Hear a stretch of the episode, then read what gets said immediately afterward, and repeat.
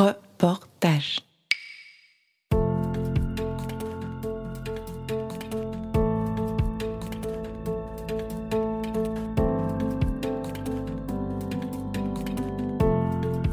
Who cares? Who cares? Who cares? Who cares?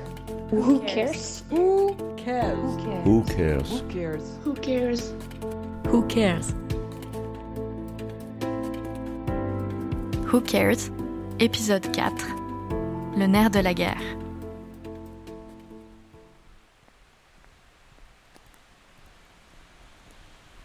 Je me rends de plus en plus compte que l'image que j'avais du travail des soins n'était pas tout à fait réaliste. Je m'étais toujours concentrée sur les forces des soignantes, sur la passion qu'a ma mère pour son travail. Et je suis d'ailleurs toujours très fière de ce métier qui court dans ma famille. C'est peut-être pour ça que l'aveu de ma mère était une surprise, une désillusion, qui est devenue la première brique de ce travail.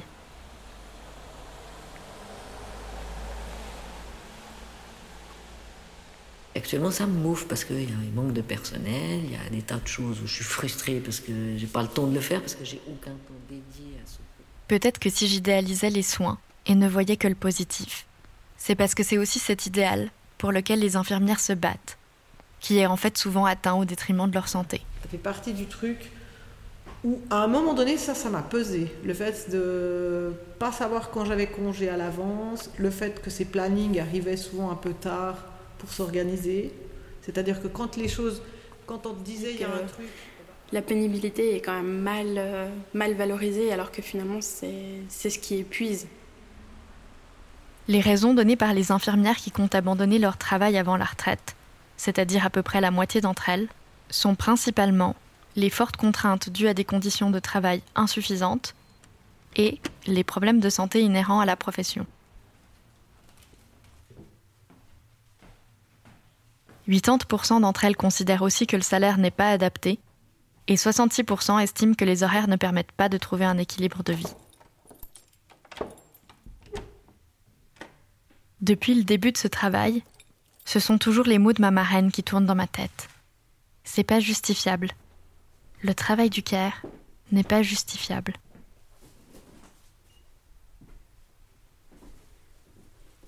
Du coup, je me suis posé la question de comment on justifie concrètement le travail des soignantes, de comment on définit leur salaire ou les effectifs. D'où vient l'argent, quoi.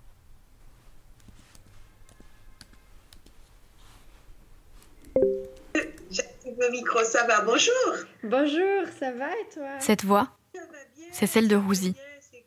Elle est chef de service. C'est elle qui s'occupe de justifier, justement. On a commencé par parler effectif, parce que c'est un gros problème dans son service. Elle m'explique qu'il lui faut jusqu'à 13-14 mois pour remplacer une infirmière spécialisée et 5-6 mois pour une infirmière avec une formation de base. C'est-à-dire qu'elle peut compter un peu de marge pour compenser le personnel tombant malade quelques jours, mais pas pour les burn-out, les maladies de longue durée et tous les autres départs définitifs imprévus. Et parce que ces effectifs, c'est aussi une question d'argent, je lui ai demandé comment était valorisé financièrement le travail des soins. Quelles cases elle pouvait cocher? Qu'est-ce qu'elle pouvait justifier? Parce qu'on a l'impression que l'infirmière n'a de valeur propre que quand elle fait un geste technique. On devait pouvoir arriver pour dire Bonjour madame, vous êtes madame Julie Ok, c'est ça. Tendez votre bras. On lance l'aiguille comme ça, mais ça lui dit Attention, je vais vous faire une, une injection, ça va piquer, attendez, ah, vous avez froid, je vais vous mettre une bouillotte avant. Tout ça, ça, c'est pas pris en considération. On devrait arriver, on fait le geste. Tout le geste de soin, du prendre soin, de l'écoute, de l'accompagnement, ça, c'est passé quand même entre les gouttes ça va être mis dans un forfait quasiment, mais sur le volume que ça représente dans une journée, c'est toujours sous-valorisé. Quand on parle du travail des infirmières, c'est très compliqué de comprendre d'où vient l'argent. Cet argent, il est noyé dans les budgets complexes des hôpitaux et des autres institutions de soins. D'ailleurs, il n'y a pas de lien direct entre le coût des prestations effectuées par les infirmières et leur salaire. Mais il y a quand même deux, trois façons de financer ces institutions qui sont liées au travail des infirmières. D'abord, quand on passe la nuit à l'hôpital, les soins sont compris dans ces forfaits dont parle Rousi. C'est comme un menu du jour avec tout compris, basé sur le diagnostic. Et ce sont nos assurances et notre canton de domicile qui paient l'addition. Mais ce que dit Rouzy, c'est que le prix des menus est sous-estimé. Le montant peut quand même varier en fonction du niveau des complications, mais par exemple, prendre le temps de tenir la main d'une personne angoissée ne fait pas partie de ce qui justifie une augmentation. Et quand on ne passe pas la nuit à l'hôpital et qu'on entre dans la catégorie ambulatoire, cette fois c'est uniquement l'assurance qui paie. Pour savoir combien on se fie à Tarmed, qui ressemblerait plus à une commande de tapas où on coche ce qu'on a mangé. Tarmed ne valorise que les prestations médicales. Donc une prestation médicale qui est faite, elle est facturée, voilà, elle est codée, il y a un code statistique associé au geste, voilà, et c'est valorisé, c'est facturé aux assurances. Chaque prestation vaut un certain nombre de points tarifaires liés au coût de celle-ci, et la rémunération du personnel est prise en compte dans ce calcul. Parfois, le temps prévu pour la prestation est aussi défini. Pour une prise de sang, par exemple, c'est 5 minutes et 8,18 points tarifaires, donc un budget total qui se trouve autour des 7 francs. Vous vous rappelez de ces listes dont parlait Mamahan Celles qui lui faisaient oublier l'essentiel Celles dans lesquelles toute une partie du travail de soins ne rentre pas Le problème, en fait, c'est qu'il n'y a pas de coche à part pour le travail des soignantes, parce qu'il est considéré comme complémentaire à celui des médecins. Il n'y a donc pas non plus de case prendre la main du patient dans Tarmed. Euh, Tarmed a quand même aussi réduit euh, la capacité d'embauche parce que beaucoup de prestations soignantes sont passées sous silence. En fait, comme ces systèmes de financement se basent principalement sur le diagnostic et les interventions ou les actes médicaux, la quantité de travail du CARE est largement sous-estimée. Et forcément, impossible de la diminuer pour entrer dans les cases de Tarmed ou coller au forfait. Je ne peux pas le facturer au patient, Ouais. donc je ne peux pas récupérer ce qui a été fait. Ouais, c'est dur à justifier pour toi aussi, en fait.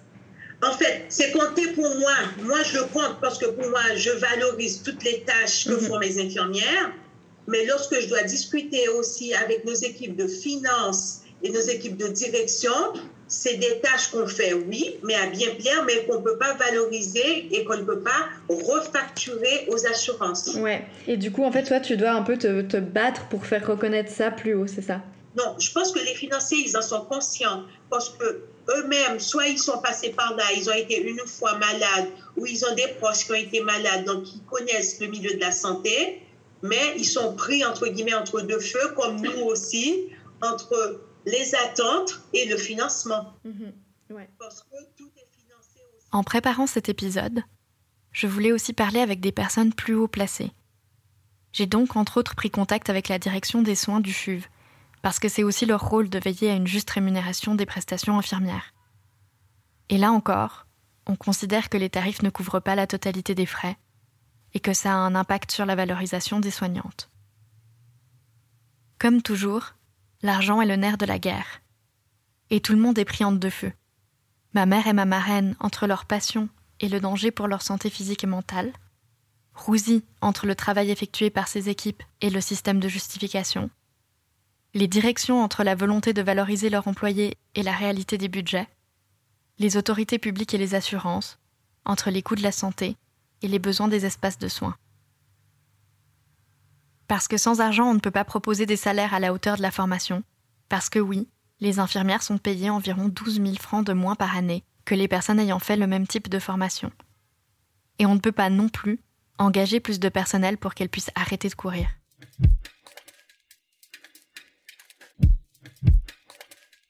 Est c'est très difficile de faire le mix entre le travail, la vie perso, comment est-ce qu'on se préserve avec les horaires contraignants qu'on a, le fait qu'on fasse des fériés, des nuits. Euh, Alors ce qu'elles font, c'est qu'elles mettent des petites choses en place. Rouzy coche le plus de cases possible pour valoriser le travail de ses employés. Ma marraine timbre à la fin de son horaire officiel, mais termine son travail administratif ensuite. Ma mère prépare le planning du mois suivant en prenant son café le dimanche matin à la maison.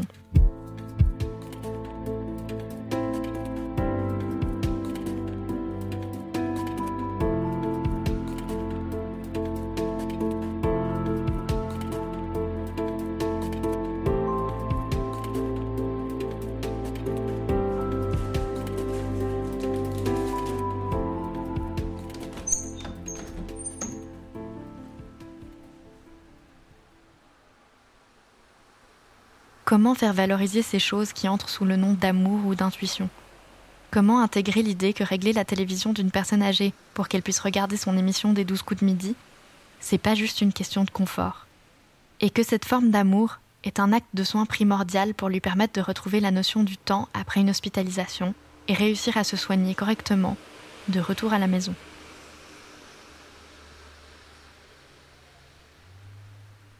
Pour Rouzy, la solution principale, c'est la documentation. Écrire tout ce qu'on fait pour montrer concrètement à quoi ressemble le travail et pour pouvoir ensuite valoriser chaque action. Mais quand elle me dit ça, je tique. Je me rappelle des mots de ma mère, mais surtout de ceux de ma marraine, quand elle me racontait qu'elle avait voulu quitter son métier, en grande partie à cause de cette charge administrative devenue trop écrasante. On a une espèce d'agenda euh, électronique qui est lié au dossier du résident, qu'on on planifie des tâches à faire pour euh, la journée, la semaine, enfin tout le temps. Et puis on imprime ces, agendas électroniques avec les pages de la journée. Et puis je trouve que ce système il est très réducteur et puis que ça. Disons que ça, me mettait dans une espèce de, de un carcan que j'aime pas et je voyais des, des, infirmières se raccrocher à cette liste et suivre bêtement cette liste et je me suis dit si c'est ça finalement ce métier ça m'a pas plu du tout. Et puis je me suis dit ça me correspond plus vraiment. Et du coup j'ai démissionné. Voilà. D'un coup comme ça. Alors j'ai posé la question à Rouzy est-ce qu'elle n'a pas peur que les infirmières finissent par devoir cocher des petites cases pour chaque petite action effectuée? Pour chaque main posée sur une épaule, pour chaque intuition, chaque temps pris à patiemment rassurer une personne angoissée? Moi, je suis une, une grande féministe, je suis une des infirmières. Je suis infirmière, je ne suis pas nonne, je ne suis pas bénévole et je refuse que les infirmières aient cocher des petites cases. Donc ça, pour moi, non, c'est pas valorisant. Par contre, je tiens à la documentation parce que pour l'infirmière, la documentation, c'est ce qui met en valeur ce qu'elle fait. Parce que tout ce qui n'est pas écrit, c'est pas visible, c'est comme si c'était pas fait. Et c'est ce que je leur dis. Si c'est pas écrit, ça veut dire que c'est pas fait. Même si vous me dites que c'est fait, moi, je sais pas. Par contre, quand c'est écrit, on peut le quantifier. Combien de fois on s'est déplacé dans la chambre pour aller emmener ce patient au WC Quand on sait que ce patient, il est malvoyant, il se mobilise mal, donc à chaque fois, c'est 15 minutes. Si dans la journée, on doit se déplacer 5 fois ou 10 fois 15 minutes mm-hmm. pour l'emmener juste aux toilettes, ben, ça fait 150 minutes. 150 minutes, c'est déjà un temps conséquent qu'il faut prendre en considération dans la prise en charge. Donc tout doit être noté aussi. Mais ça, c'est un temps qu'on doit accorder aussi pour le faire. Mm-hmm.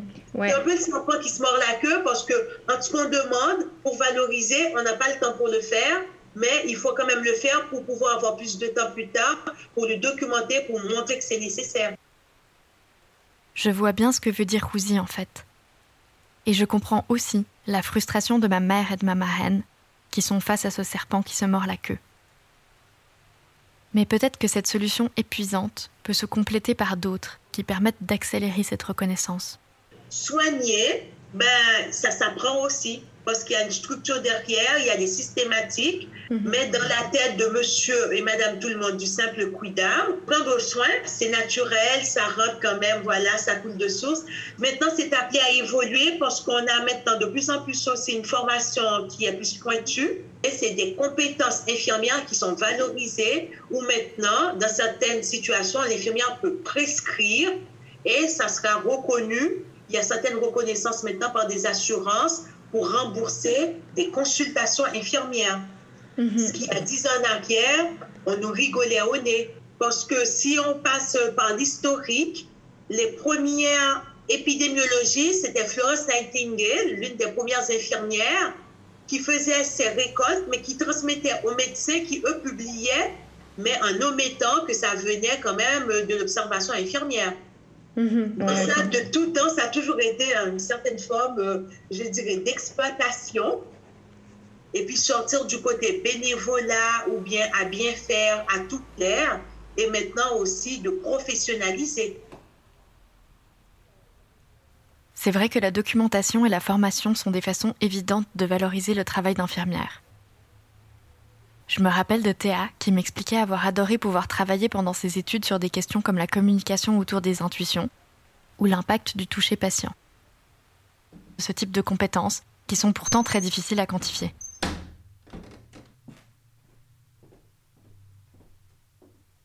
En fait, je me sens un peu tiraillée entre ces témoignages.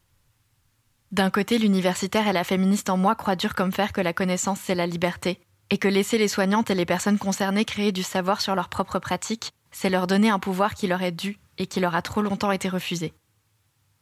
Mais il y a cette autre partie de moi qui se rend bien compte que c'est un travail et une charge mentale supplémentaire énorme de devoir prouver, justifier constamment la valeur de son travail. Et puis je me rappelle aussi de cette phrase de Philippe Longchamp, dont vous avez déjà entendu un petit bout. Si vous vous rappelez bien, il disait que les infirmières s'étaient échappées de la domination du religieux à la fin du XIXe siècle, mais que cette émancipation était ratée, car à la place, elle s'était retrouvée sous la coupe du milieu médical. J'avais coupé sa phrase là. Mais en fait, aujourd'hui, Philippe a un peu l'impression que l'histoire se répète. Je dirais que le, mouvement euh, qui, vise le plus à donner vraiment une autonomie à, la profession, c'est euh, bah, le, mouvement d'académisation et de scientifisation.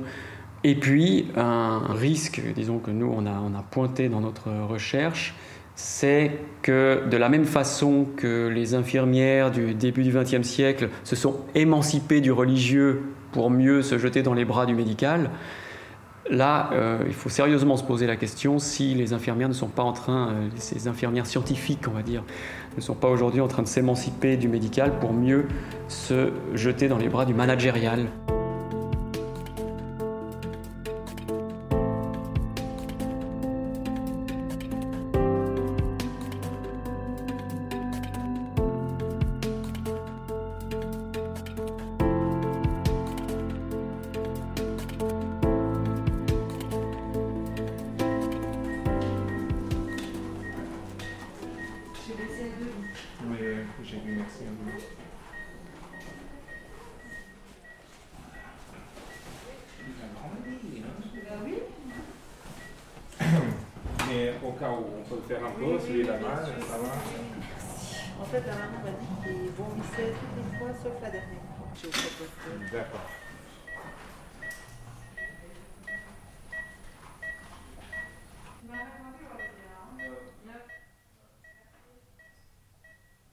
Il y a une autre histoire qui me trotte dans la tête depuis le début de ce documentaire.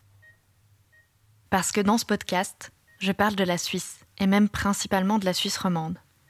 Mais on ne vit pas dans une bulle, surtout dans le monde des soins. 44% des infirmières qui travaillent chez nous ont un diplôme étranger. Et c'est en grande partie parce qu'on forme moins de la moitié des soignantes dont on aurait besoin. Et ça, c'est aussi une question d'argent. Ça nous coûte moins cher d'importer. D'après l'Observatoire suisse de la santé, on aura besoin de plus de 60 000 personnes pour la relève d'ici 2029. Et si j'écoute ce que me dit Rouzy, c'est de plus en plus difficile de concurrencer les hôpitaux à l'étranger. Et puis, 44%, c'est plus vraiment une minorité, et c'est loin d'être un détail. Donc en dehors du problème des effectifs, il y a aussi surtout la question de la valorisation de ces personnes, de leurs diplômes, de leurs compétences, de leur histoire, comme celle d'Orlando. Un petit médicament pour la douleur, Oui Ok, c'est tout bon, c'est parfait. Voilà. Je suis là, Lionel. Ça va plus ça Oui, oui, oui. On va attendre juste 4 ou 5 minutes et puis tout le monde pourra... Ok quand je suis arrivé en Suisse, j'avais presque 20 ans d'anesthésie. Euh, bon, euh, à cette époque-là, ils avaient besoin de, de personnel. Mais euh, ça se posait un problème par rapport à la spécialité que j'avais. Là-bas, j'étais infirmière anesthésiste. Mais il y a une reconnaissance de, diplôme général, tu vois, mais le diplôme de spécialité dans, dans ce domaine-là d'anesthésie, il n'y avait pas une reconnaissance. Donc, mais quand même, comme j'ai fait une, année de formation, une post-grad à, la fac de médecine de Porto, ils ont reconnu quand même 8 ou 9 mois de formation. Donc, la reconnaissance directe par rapport à la spécialité, c'est pas la même chose. Et puis, euh, mais moi, je voulais juste travailler euh, dans ce domaine-là parce que j'ai travaillé toute ma vie en anesthésie. Donc. C'est parce que tu aimes ça aussi. Ouais, ouais, ouais, ouais. ouais. C'est une ALR finalement, l'urgence D'accord, ok, parfait. Merci André, merci. En attendant sa reconnaissance, Orlando a quand même pu travailler dans le service d'anesthésie. Mais par contre, il ne pouvait pas entrer dans la salle d'opération. Donc ça veut dire que j'ai travaillé une année et demie, deux, de, ouais, une année et demie euh, euh, à la salle de réveil. J'étais à côté alors, parce que la salle de réveil, c'était intégré dans, dans le bloc opératoire. Mais euh, ouais, c'est dur, c'est dur. C'est dur, un peu frus- fr- frustrant aussi, parce que pour quelqu'un qui faisait, euh, qui c'était chef d'équipe, qui faisait... euh, euh, faisait tout, hein. Urgence, neurochir, viscérale, traumatologie, tout ça. D'un coup, ça te limite un peu. Ça manque toujours l'adrénaline de, faire l'anesthésie, tu vois. Ça manque toujours cette adrénaline-là.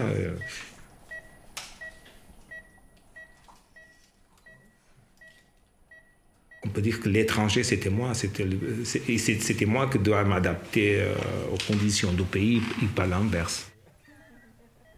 En discutant avec Orlando, je sens un tiraillement. D'un côté, sa compréhension du besoin de s'assurer qu'il soit au niveau pour la sécurité des malades et une forte conscience de son statut d'étranger, comme il le dit. Et de l'autre côté, ses compétences, ses diplômes et cette sensation lancinante de ne pas être reconnu à sa juste valeur. Et être tiraillé, ça a aussi un impact, même si Orlando en rit aujourd'hui. Le premier mois, j'ai maigri presque 10 kilos, donc c'était un peu dur, mais c'est passé. C'est passé. Mais euh, même si je suis, un, je suis très fier de moi et si je suis, euh, je sais mon valeur, ça, ça, fait, ça fait bien au corps de, de savoir que tu as quelqu'un qui peut te soutenir, qui te comprend, qui, euh, te reconnaît ton valeur et ça, t'aide à poursuivre, tu vois.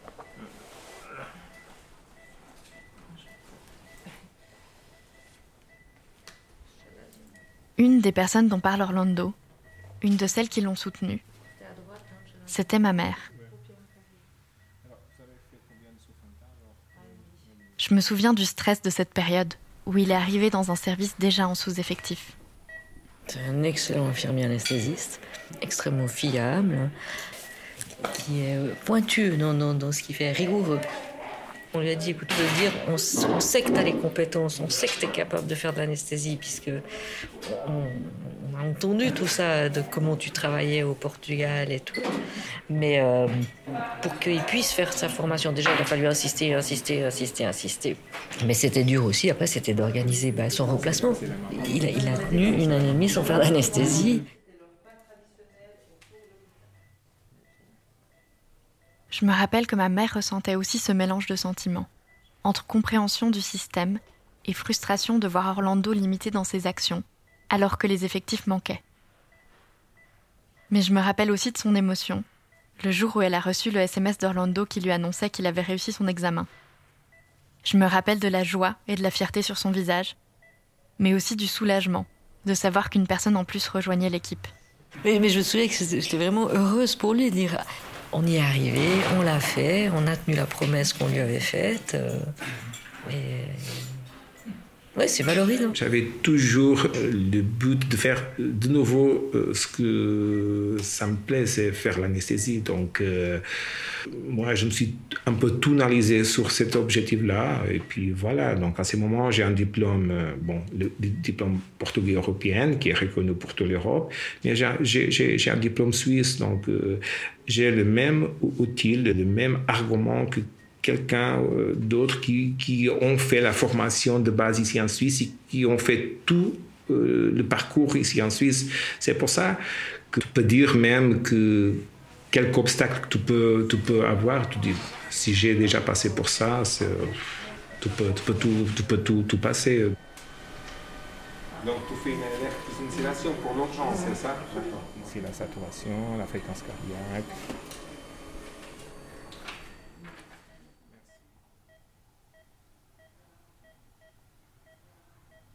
Si je voulais vous raconter l'histoire d'Orlando, c'est aussi parce que le travail du CARE, dans le milieu des soins mais aussi en dehors, est souvent délégué à des personnes immigrées comme lui, mais aussi à des personnes dans des situations beaucoup plus précaires que lui, souvent des femmes d'ailleurs. La principale conséquence de la pénurie mondiale de soignantes, c'est qu'elle pousse les pays à se battre pour les attirer. C'est cet effet domino. Les pays à fort revenu attirent les soignantes les plus formées d'autres pays, qui iront eux aussi ensuite recruter dans d'autres pays, et ainsi de suite, et ainsi de suite. À la fin, ce sont les pays à faible ou moyen revenu qui subissent le plus la pénurie, alors qu'ils ont pourtant pris la peine de former du personnel. C'est ça qu'on a tendance à oublier quand on se réjouit que la Suisse soit régulièrement sur le podium des systèmes de santé les plus performants à l'international. Ce que j'essaye de dire, c'est qu'en suivant l'argent, ce qu'on voit, ce n'est pas seulement que le travail du CARE n'est pas ou peu financé, mais aussi que les personnes qui en payent le prix sont pile celles sur qui on s'appuie pour réussir. Les femmes, les personnes migrantes ou en situation précaire. Et dans l'histoire aussi, ces personnes sont effacées. D'ailleurs, moi aussi je suis tombée dans le panneau. Il a fallu attendre quatre épisodes pour qu'il me semble vraiment important d'en parler. Peut-être parce que moi aussi je vois tout de suite qui est Florence Nightingale, la pionnière des soins infirmiers, la dame à la lampe. Mais je n'avais par exemple jamais entendu le nom de Marie Sicole. Cette infirmière jamaïcaine qui a travaillé dans les mêmes régions que Nightingale, à la même époque et durant de plus longues périodes, et qui a, elle aussi, développé une expertise en épidémiologie. Ça me fait penser à ce que disait Pascal Molinier, cette autrice dont je vous ai déjà parlé plusieurs fois. Le bien-être des uns ne devrait pas reposer sur la corvéabilité des autres. Parce que c'est bien de ça dont on parle quand on parle de valoriser, de financer, de reconnaître les métiers du care. On parle en fait de valoriser notre bien-être, notre santé, notre vie.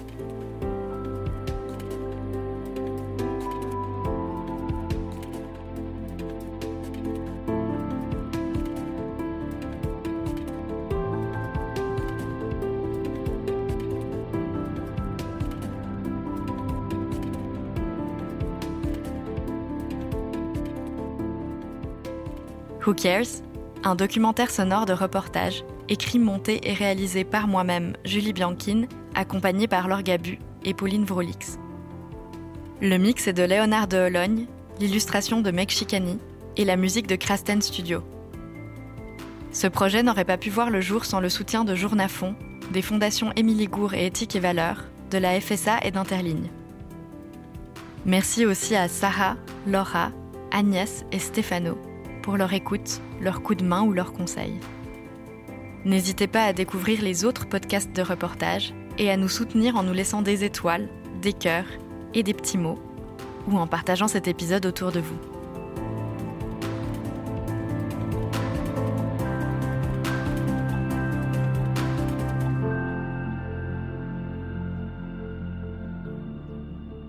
À bientôt